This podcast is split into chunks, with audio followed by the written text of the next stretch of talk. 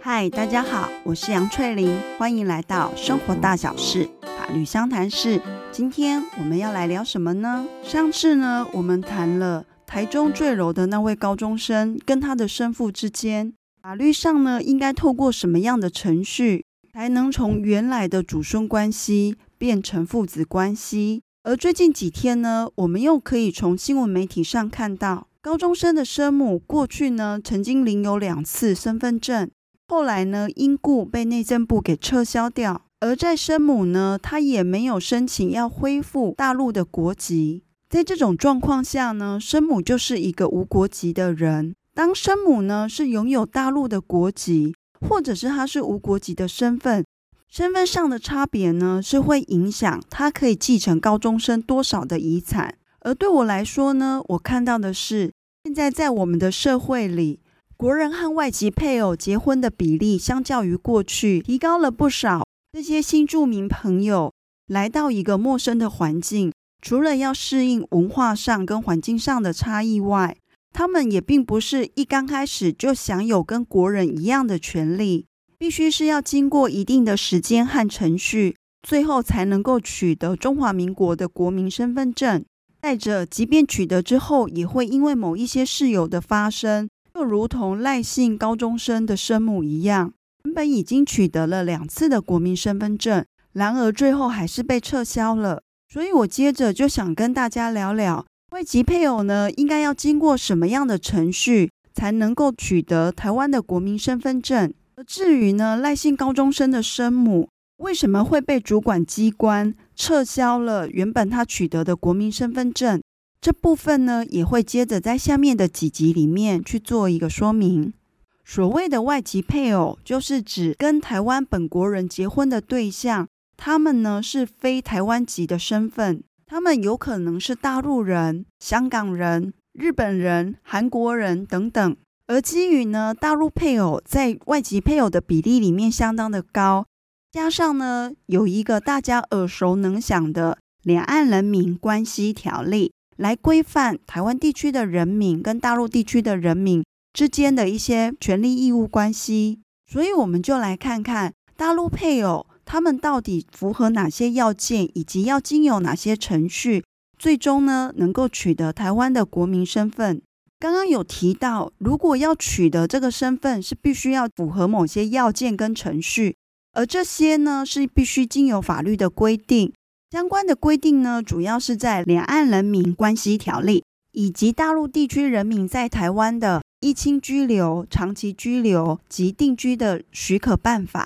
那根据这些相关的规定呢，我们来想象一个状况：今天呢，一位台商在大陆工作的时候，碰上了他心仪的女子，于是就决定跟这位大陆姑娘结婚。那也决定呢，两人回来台湾定居。而这时候，因为大陆的配偶他并不具备台湾人的一个身份，所以非台湾人如果想要在台湾停留一定的时间，要做哪些事情，然后让他能够留在台湾？这对小夫妻呢，他们必须要做的事情，第一步就是先去户政机关办理结婚登记，接着呢，申请依亲居留。主管机关呢，和大陆配偶面谈过后，原则上呢，只要不是假结婚，那就会核发依亲居留证。而在依亲居留时间呢，每一年都有达住在台湾一百八十三天以上，以及呢有满了四年，大陆配偶呢就可以进入第二个程序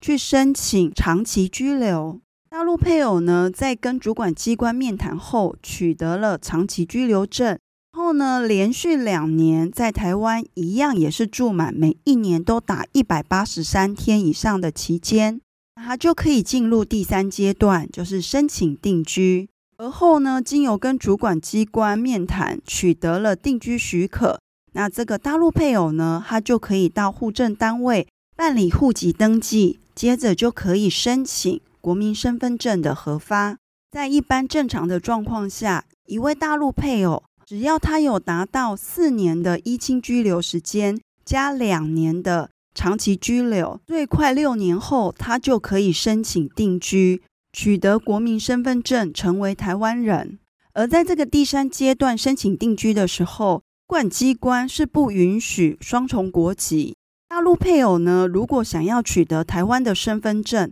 那他这时候呢，就必须要放弃大陆的一个国籍，就是放弃大陆的户籍。那放弃必须要有书面的证明。这个书面证明呢，是指放弃原籍的一个公证书，也要一并交出他的大陆通行证。原本呢，放弃原籍的一个公证书是要在申请定居的时候提出来，但也可以是主管机关先核给你定居许可，而你必须要在三个月内将这个放弃原籍证明的公证书交至主管机关，否则的话，主管机关可以以你因为逾期未缴交相关资料而撤销定居许可。自然，后面的户籍登记以及请领国民身份证这些事情就不能够再进行了，或者原本你已经拿到了，那也会被撤销掉。那刚刚所讲的状况呢，是指大陆配偶很顺利的取得了台湾的身份证。那如果过程里呢有发生变故，那大陆配偶还能不能够顺利的取得国民身份证呢？这边我所指的是婚姻关系消灭了。那大陆配偶还能够继续留在台湾吗？婚姻关系会消灭，不外乎是两种状况，一个呢就是另外一半过世，另外一个就是两人离婚。如果今天大陆配偶在还没有取得台湾身份证的时候，婚姻关系就消灭了，那这时候不管你的程序是进行在依亲居留还是长期居留的阶段，既然婚姻关系消灭，那就没有居留的原因。之后，主管机关呢，应该针对这些依亲居留许可证、长期居留许可证予以废止。当这些居留证被废止了，这些大陆地区的人士，除非他们有取得其他的主管机关准予他们居留的许可，不然时间一到，他们就必须要离开台湾。这样的规定呢，对于说另外一半是因为意外或者是生病过世。等于也不是这个大陆配偶所能够控制的原因所造成的。但是呢，两人即便离婚了，可是还有留下未成年子女。大陆配偶如果因此必须要离开台湾，那他跟未成年子女之间的亲情要怎么维系呢？所以根据前面所讲的那几种情形，我们的法律有所谓的但书规定。今天呢，当配偶死亡之后，那你这个大陆配偶也没有再婚。或者是呢，两方离婚了，但有生下未成年子女时，如果大陆配偶有抚养，或者是取得对孩子的亲权，甚至于就算是没有取得亲权，但是还是有会面交往，就是探视的权利。那这时候基于呢，对于未成年子女儿童利益的考量，那这个大陆配偶呢，是是可以留在台湾而不需离开的。当大陆配偶呢，即便是婚姻关系已经消灭，但是他基于前面的这些理由，可以继续留下来，他就可以继续跑依亲居留、长期居留、定居这些程序，而最终去取得台湾的国民身份。那另外还有一种状况呢，是直接申请定居。这种情形是配偶已经死亡，可是留下了未成年子女，必须要照顾时。那大陆配偶就可以直接申请定居，交由主管机关来审核，看是不是最终发给他定居许可，然后让他取得国民身份。这个途径呢，也是赖姓高中生生母所走的一条路。他以此为由，两次取得了国民身份证，然后又被注销，到底是为什么？那就留待我们下一集再来做一个说明。好，那我们现在就来小结一下。是今天呢，主要是想跟大家聊聊大陆配偶来到台湾之后，他要经由什么样的程序，最终才能够取得国民身份证。根据相关的规定，他就必须要跑结婚登记、申请依亲居留，满四年之后呢，再申请长期居留。